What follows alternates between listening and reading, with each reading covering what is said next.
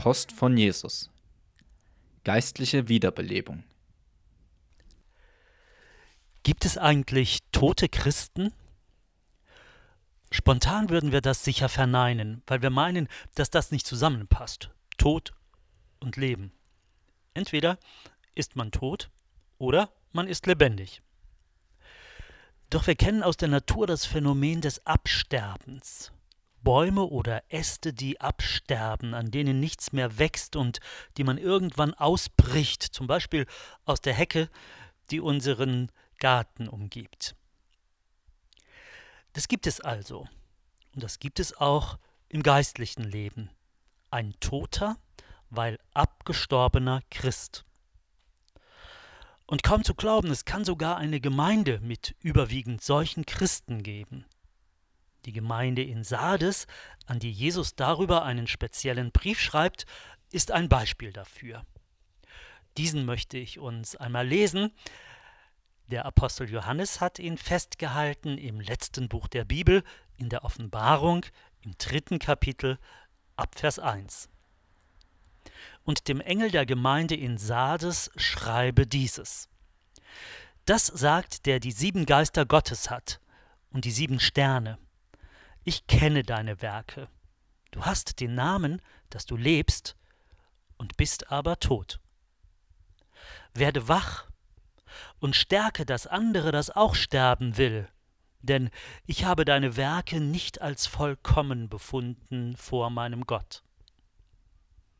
So denke nun zurück daran, wie du empfangen und gehört hast, und halte es fest und tue Buße.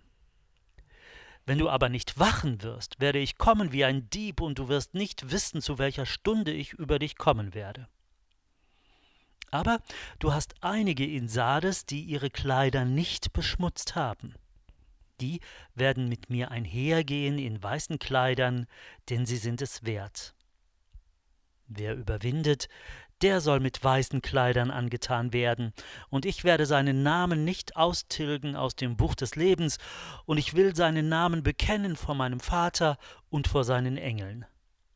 Wer Ohren hat, der höre, was der Geist den Gemeinden sagt.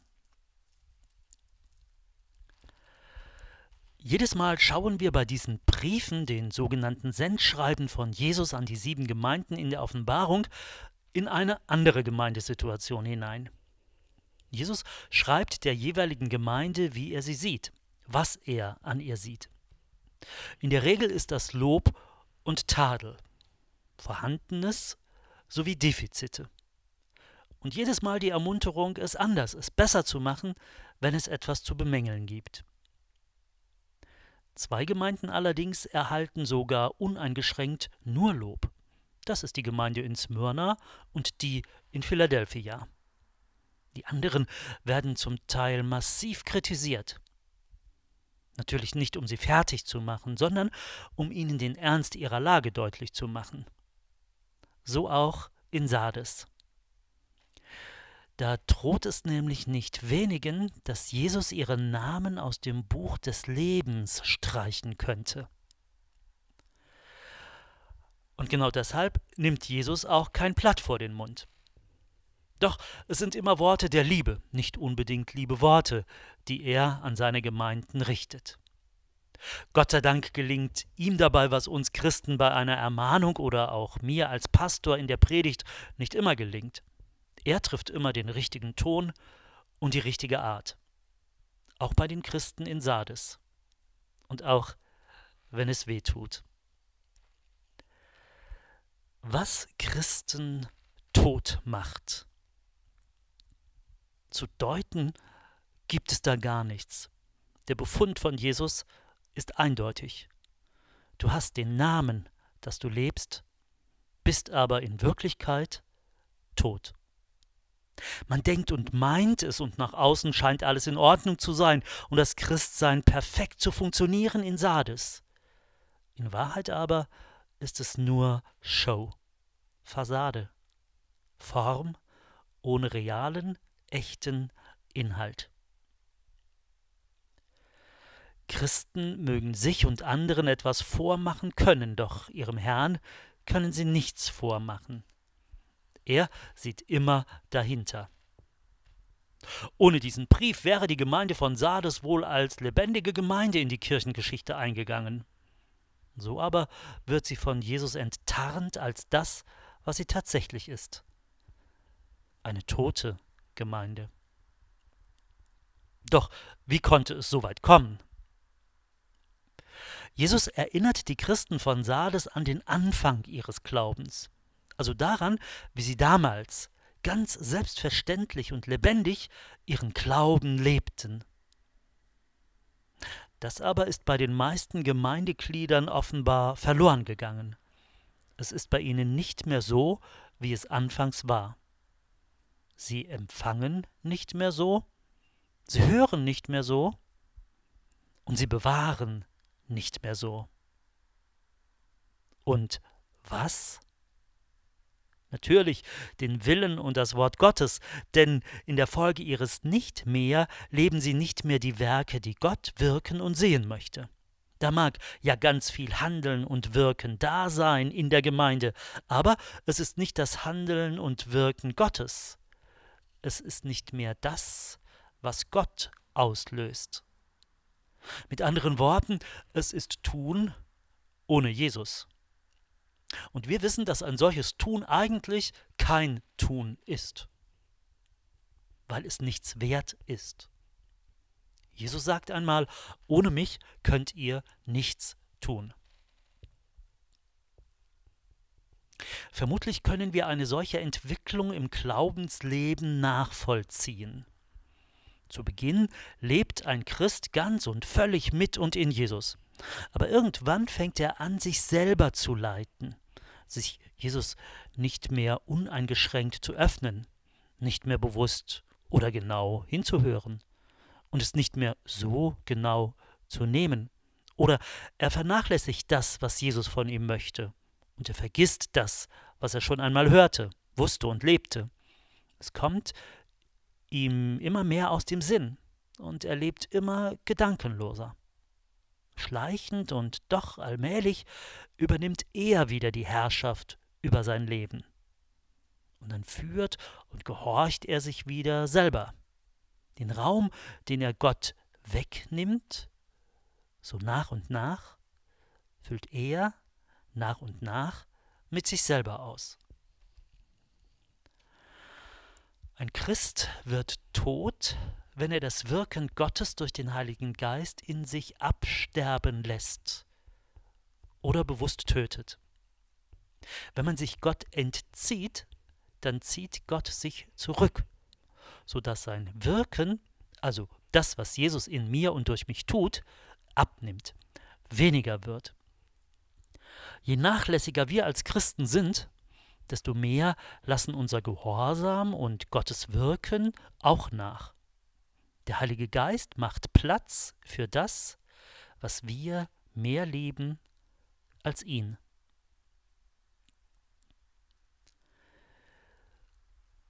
Soll das in unserem Leben geschehen? In Sardes ist es geschehen. Bei vielen, aber nicht bei allen. Es gibt einige in Sardes, die sich diese Gottlosigkeit nicht angezogen haben. Einige sind nicht wieder ihre eigenen Herren geworden. Einige leben nicht wieder nur für sich und ihre Interessen, sondern sie leben Gottesdienst und haben nicht nur ihr Leben so angestrichen, als wäre es für Gott gelebt. In Sardes ist viel Schein Gott sei Dank aber gibt es noch das echte Sein, auch in Sardes. Christen also, die ihrer Berufung würdig leben, deren Glaube lebendig ist und der die Früchte des Geistes trägt und nicht die eigenen Lorbeeren. Erinnern wir uns, was Jakobus in seinem Brief einmal schreibt. Seid Täter des Wortes und nicht allein Hörer, denn der Glaube ohne die Werke ist tot. Christsein Echt und lebendig bedeutet, nach dem Motto zu leben, das die Mutter von Jesus bei jener Hochzeit in Kana ausgegeben hat, als der Wein ausging. Damals war ihr Ratschlag, was er euch sagt, das tut. Und gemünzt war das auf Jesus. Was Jesus dir sagt, das tu. Genau das ist lebendiger Glaube wenn Jesus so in und durch uns zum Ausdruck kommt. Wenn Jesus jedoch nicht in dir lebt, dann bist du tot. Tot, weil du ihn in dir vom Leben zurück in den Tod befördert hast. Ob Glaube nun tot oder lebendig ist, hat also damit zu tun, wie wir mit Jesus umgehen. Wer oder was ist uns Jesus wirklich? Ein toter Christ hat sich von Jesus und seinem Anspruch verabschiedet. Für einen toten Christen ist auch Jesus tot. Und wenn das geschehen ist, wenn Christen geistlich tot am Boden liegen, was macht sie wieder lebendig? was Christen lebendig macht. Natürlich kann man einen abgestorbenen Ast nicht wieder lebendig machen. Einen Christen schon.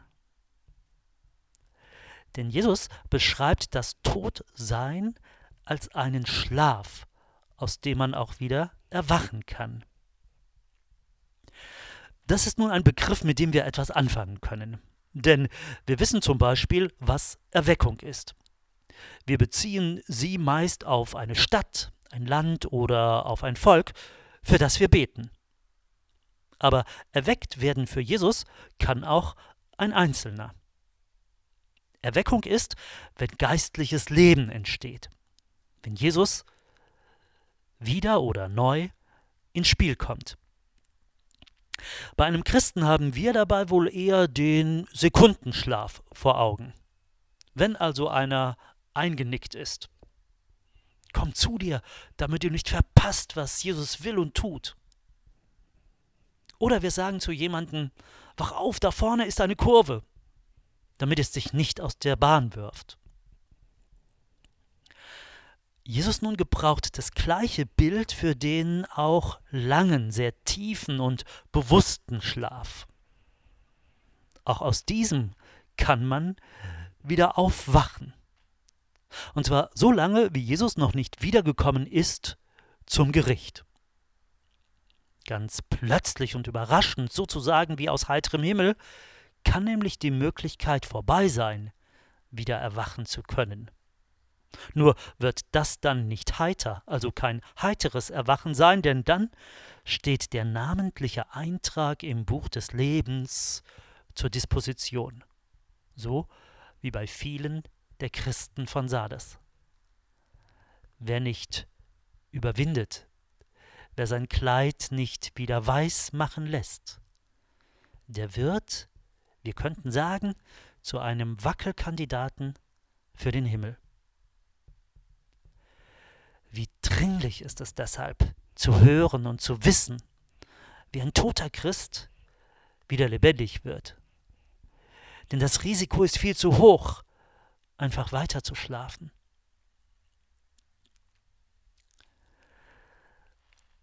So wie uns der Wecker am Morgen wach machen will, so ist es die Absicht von Jesus, tote Christen wieder zu wecken. Dazu klingelt er an. Dazu klopft er an die Tür, die ihm nach und nach zugemacht wurde. Dazu stellt er sich in den Weg, den man nicht mehr mit ihm gehen wollte. Oder? Er schreibt einen Brief. Vielleicht hast du ja auch schon mal Post oder E-Mails bekommen, die dich wachrütteln wollten und sollten. Es braucht einen Wecker zum Wachwerden. Jesus ist da. Jesus spricht. Jesus ruft sich in Erinnerung. Und der Tote? Der muss sich wecken lassen.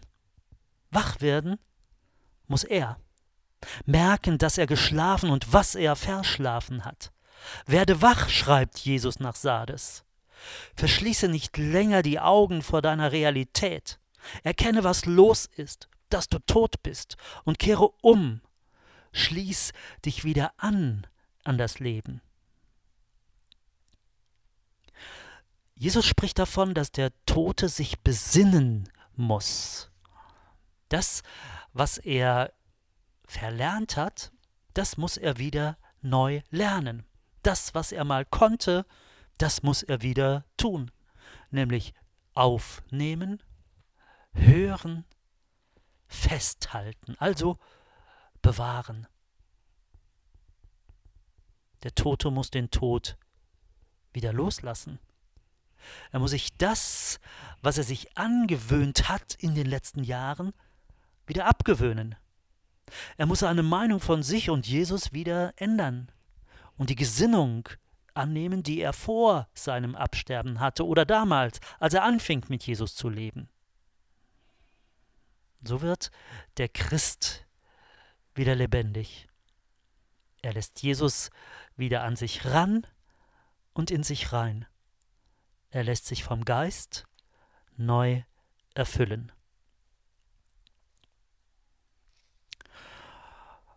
Und ist dann und damit wieder alles gut? Theoretisch ja. Die Praxis zeigt aber, dass Christenmenschen sehr gerne und leicht auch wieder einnicken, in einen alten Trott zurückfallen, es sich in ihrem Sessel wieder bequem und gemütlich machen. Wach werden ist darum nur die halbe Miete. Aufgabe geistlichen Lebens. Deine Aufgabe als Christ ist es, wach zu bleiben. Christen müssen wachen, so sagt es Jesus. Und wie tun wir das am besten? Vielleicht mit dem Trick, den wir auch in der Erziehung unserer Kinder anwenden. Wir geben unseren Kindern etwas zu tun, damit sie nicht auf dumme Gedanken kommen oder damit sie einfach nicht einschlafen, dann, wenn sie es nicht sollen. Vielleicht denken wir jetzt, und das zu Recht, an dieses Sprichwort, Müßiggang ist aller Laster Anfang. Im geistlichen Leben ist das ganz genauso. Trägheit fördert den Absturz. Wer einzuschlafen droht, der muss sich bewegen. Wer rastet, der rostet. Nichts zu tun ist eine Gefahr für dein geistliches Leben. Und deshalb gibt Jesus den Christen in Sardes eine Aufgabe. Und vielleicht ist genau dies der für uns, für dich und mich, zentrale Vers in diesem Sendschreiben, Vers 2.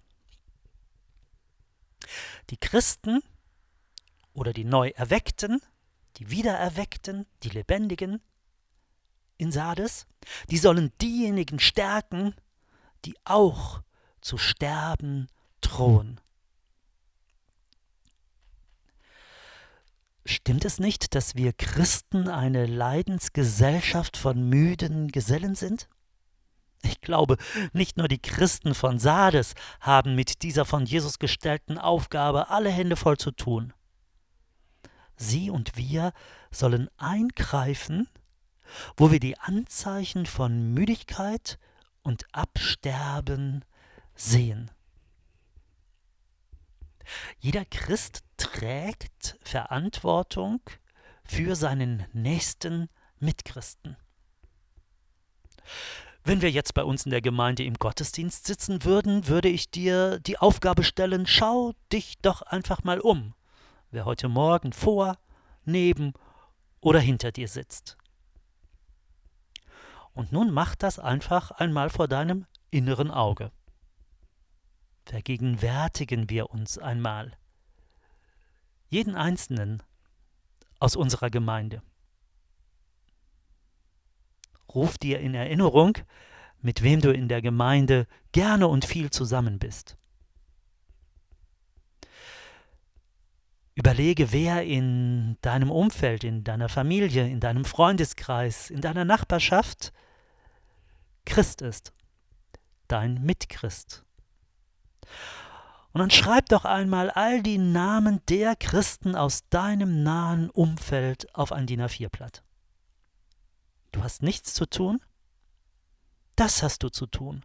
Übernimm Verantwortung für alle diese Namen und Personen.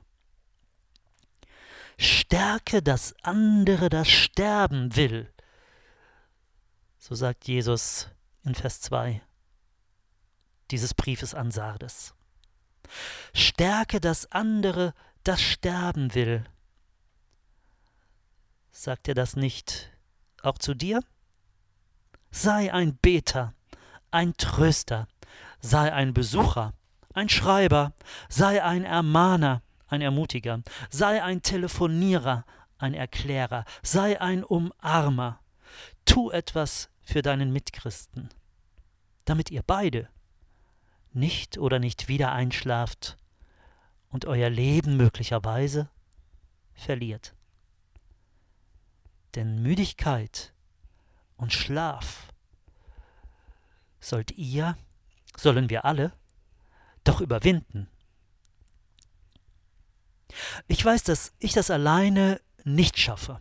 Wach bleiben, überwinden. Ich brauche den, der mich stärkt. Du auch? Wer Ohren hat, der höre, was der Geist den Gemeinden sagt. Amen.